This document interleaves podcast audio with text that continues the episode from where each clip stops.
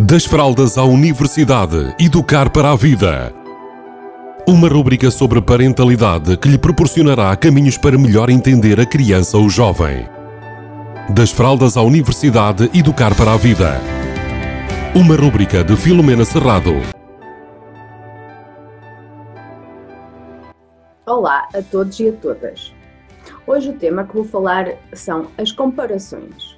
As comparações, comparar a nossa criança com outra criança que tem um desempenho melhor, seja ele académico, seja ao nível do desporto, seja ao nível de um comportamento uh, do dia a dia, nós temos tendência a comparar as nossas crianças para lhes mostrar que há outras crianças que conseguem ter um desempenho melhor e acredito que a maior parte das vezes há uma intenção positiva por trás deste comportamento do adulto, ou seja, o adulto quer motivar a sua criança a ter melhores resultados, melhores comportamentos, ter mais capacidades. No entanto, vamos observar isto por outro ponto de vista. Quando, quando nós percebemos que uma das, uh, algumas das, de, dos parâmetros para eu desenvolver a autoestima da minha criança são a integridade, a unicidade, a capacidade de mostrar que ela tem o mesmo valor que toda a gente, ou seja, que vale o mesmo que o outro. Então, quando eu comparo, ou quando eu me comparo, que também acontece, eh, eu estou a dar, permitam uma expressão, facadas na autoestima da minha criança. Ou seja, ela fica com a ideia de que ela não é suficiente porque não tem o mesmo valor que a outra criança que faz melhor e mais do que ela. Então, nós aqui acabamos por estar a dar facadas na autoestima e também estar a camuflar algo que quando nós crescemos e somos adultos nos dizem que faz a diferença, que é o quê? Que são as nossas pequenas diferenças.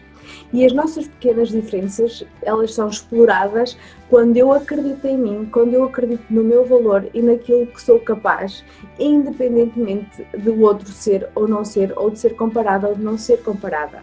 Então, para quem nos está a ouvir, que eu acredito que são a maioria adultos, uh, façam este exercício. Quando vos comparam, vocês ficam bem ou ficam tristes e chateados e, e com outras emoções que podem hum, causar mais mal-estar. Então, acreditando que a vossa resposta é a segunda, eh, a segunda opção que eu dei, deixo-vos aqui uma dica. Não comparem as vossas crianças porque isso leva à competitividade e aquilo que realmente uh, influencia a autoestima no sentido do crescimento do amor próprio é a superação, é eu conseguir olhar para mim e perceber que passos é que eu estou a dar para ser melhor que ontem, para fazer melhor que ontem.